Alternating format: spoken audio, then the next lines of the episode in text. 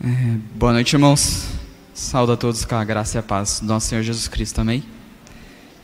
Eu gostaria que Deus estivesse falando conosco nessa noite, como fala conosco todos os dias, de várias maneiras, mas talvez a sua melhor maneira ainda continue sendo através da sua palavra. Eu gostaria de ler a, as cartas do apóstolo Paulo ao povo de Roma, aos romanos, seu capítulo 12, versículo 17 e versículo 18.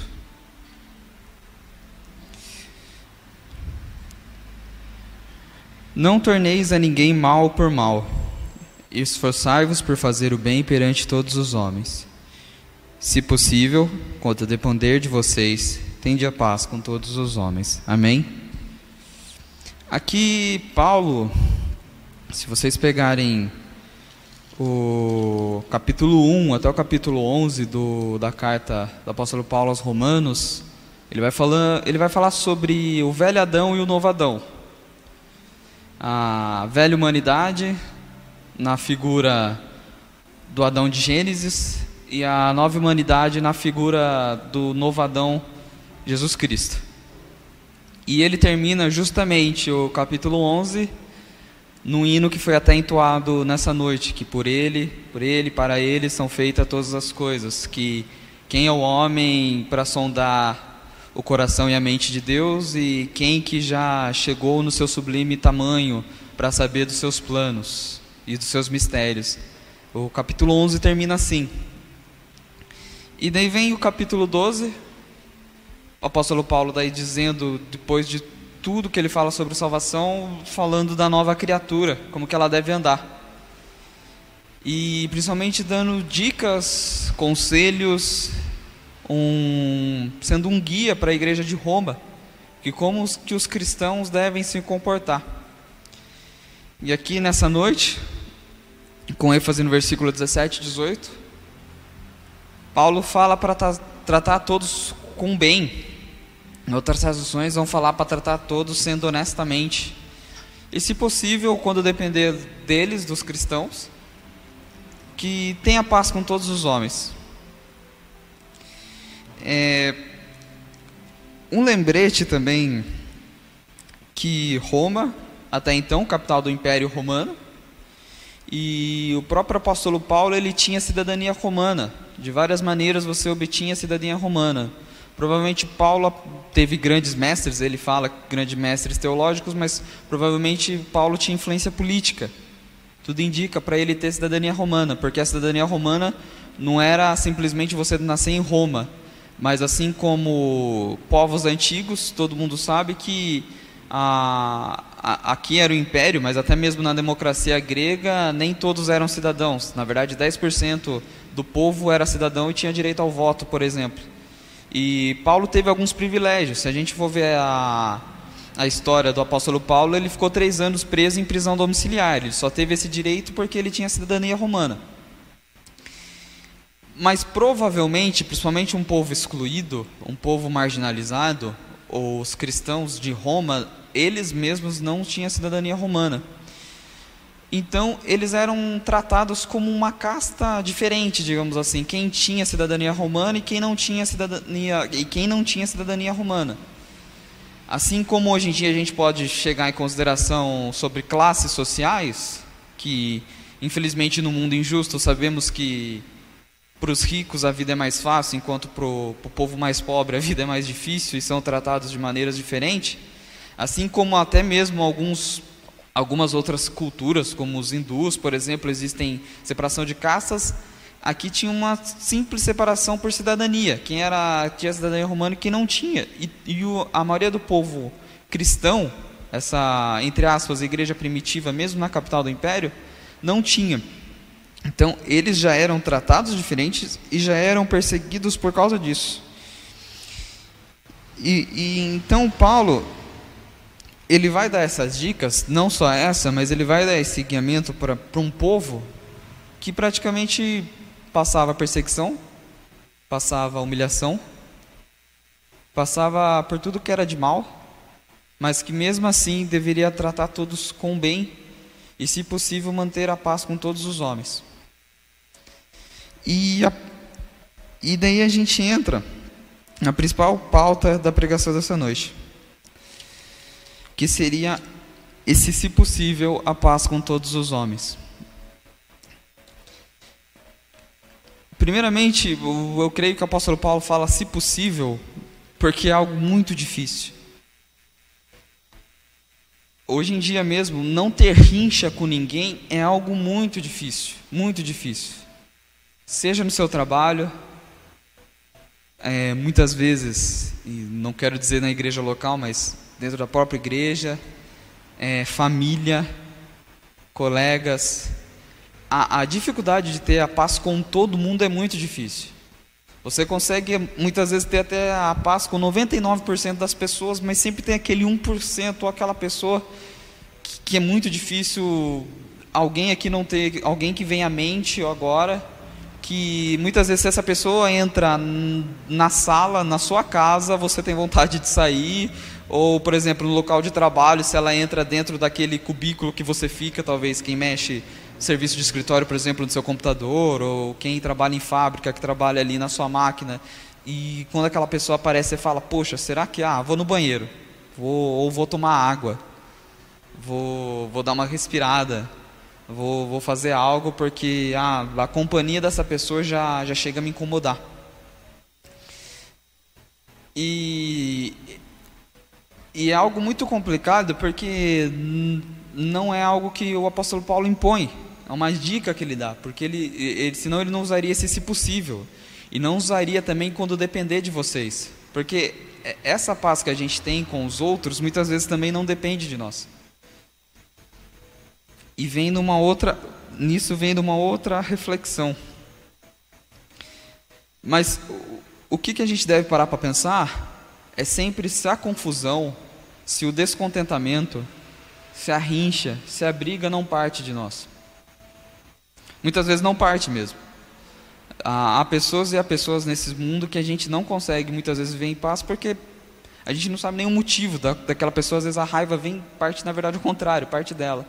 Às vezes uma promoção que você consegue no serviço, o colega do lado vai ter inveja e por isso que ele começa a ter rincha com você, por exemplo. É algo que foge do seu, que foge do seu, das suas mãos. Não é algo que você possa fazer algo tão assim para que mantenha a paz. Por outro lado, a gente pode parar para pensar de coisas mais sérias também. Um clássico exemplo que a gente não consegue manter a paz com todos é uma dita frase falada de uma maneira errada, que em briga de marido e mulher não se mete a colher. Eu, quando o apóstolo Paulo fala no versículo 17, não tornais mal por mal, mas fazeis o bem perante a todos os homens. Algumas traduções falam, seja honesto com todo mundo também inclui isso. Se há um vizinho seu que bate na própria mulher e você não denuncia, muitas vezes você não denuncia porque, ah, eu não vou arrumar confusão com esse cara. Ou a gente não entra no meio da briga porque, ah, eu não vou arrumar confusão com esse cara. Às vezes você está olhando, tipo, num parquinho, leva seu filho, leva sua filha e vê uma pessoa mais velha, um homem mais velho, ali de uma conversa um pouco estranha com uma criança, muitas vezes você tem vontade de perguntar você é parente, você é pai, você é avô, mas muitas vezes você não faz isso porque, pô, não vou arrumar confusão, não, não, tô aqui de boa na minha, torcer para que não aconteça nada, não vou arrumar confusão.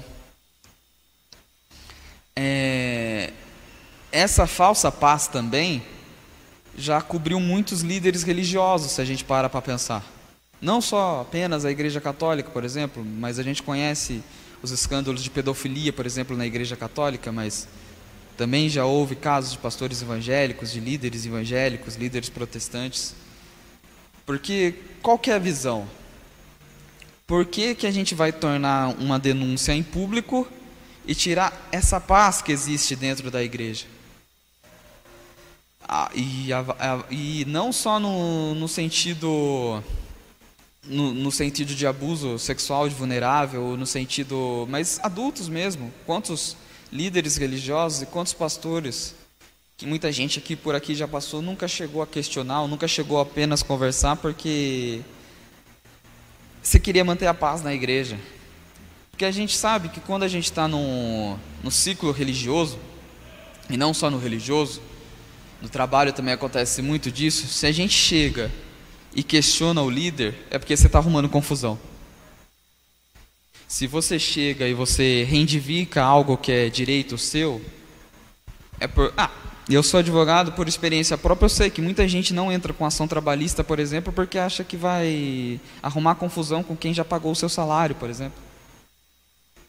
E, e, mas não é sobre essa paz que o apóstolo Paulo fala. Porque, primeiramente, ele fala para a gente sempre andar com honestidade, sempre fazer o bem. Quando a gente é omisso, e nisso eu vou lembrar, e nisso eu posso lembrar do que não faz um mês que ele faleceu, o reverendo Desmond Tutu, a ser bispo da África do Sul. Ele fala que a, ele falava que a omissão é a mesma coisa da ação. Quando a gente vê um ato de injustiça, quando a gente vê algo acontecendo e não faz nada, e muitas vezes não faz nada por essa falsa paz, essa, esse falso pensamento de manter a paz com as pessoas, não arrumar confusão, a gente só está contribuindo para aquilo. A partir do momento que a gente vê algo que a gente precisa agir, mas a gente fica em cima do muro, a gente só está contribuindo para que aquilo aconteça mais ainda. E não inibindo o, o, o mal pior, que seria fazer o bem. Que isso não é pagar o mal com o mal, isso sim seria fazer o bem. E, e aqui é, é, engraçado, porque se a gente pega um versículo isolado aqui do 17, e se a gente pega um versículo isolado aqui do 18, às vezes eles, interpretando dessa maneira, às vezes eles parecem ser até mesmo contraditórios. E por isso que a gente sempre deve pegar o contexto da Bíblia, o contexto do que, do que verdadeiramente ela está querendo dizer. O pastor Caio Fábio, ele, ele diz algo bastante interessante. Ele fala que na Bíblia existem coisas que são aplicadas circunstancialmente, mas existem princípios norteadores. Princípios que essas coisas aplicadas devem obedecer esses princípios. Então, quando fala é, manter a paz com todos os homens, o princípio maior de manter a paz com todos os homens é desde que você esteja sendo honesto com você, com a situação que está acontecendo ao redor e principalmente com seu dever de cristão e com Deus. Não é um princípio absoluto que você não deve arrumar confusão com ninguém e por nada. E sim, sempre obedecendo que você seja honesto e pagando bem com bem. É, Mas o, o, o que é mais interessante, e, e a gente acaba pegando todo, todo esse andamento do apóstolo Paulo, é que ele dá a dica praticamente vendo o que Jesus já tinha falado da gente ser é, sal da terra e luz do mundo. Nós cristãos, há de se ver uma luz na gente, há de se ver um diferencial para a gente. E quando a Bíblia fala também que por causa do meu nome vocês vão ser perseguidos, não necessariamente seremos perseguidos em países ao qual é proibido o cristianismo e pregar o evangelho lá faz a gente ser perseguido, faz sofrer tortura, faz a gente morrer, assim como os, os mártires da igreja, assim como Estevão. A, a perseguição de cristão não, não gera apenas ao redor disso a perseguição de um cristão gera também, muitas vezes, por ser diferente apenas. Mas que o povo possa estar vendo essa diferença com a gente, dia a dia e noite após noite. A mensagem de hoje é curta, é isso que eu queria deixar de reflexão a vocês. Que a gente possa sempre estar pensando em manter a paz com todos, em evitar ao máximo partir discussões bobas Hoje em dia até redes sociais, né? Que a gente que arruma bastante confusão. Eu mesmo já muitas vezes já parei para pensar, poxa, poderia ter deixado isso de lado. Mas em momentos que a gente precisa agir, a gente também não pode ser omisso. A gente sempre deve fazer o bem à, à luz da palavra de Deus e à luz de Cristo. Queria convidar o pessoal do louvor a subir, a cantar, acho que vai ter um hino de encerramento. E você que veio preparado, você que sentiu no coração, os envelopes para partilha estão em algumas cadeiras aí, envelopes vermelhos, é sem nome, é sem RG, sem CPF. Eu acho que o Rafa vai aqui também lançar o, o Pix da igreja. Quem quiser estar tá partilhando para que o ministério continue crescendo, continue andando na cidade de Botucatu, sinta-se à vontade e que Deus abençoe todos nós. Amém.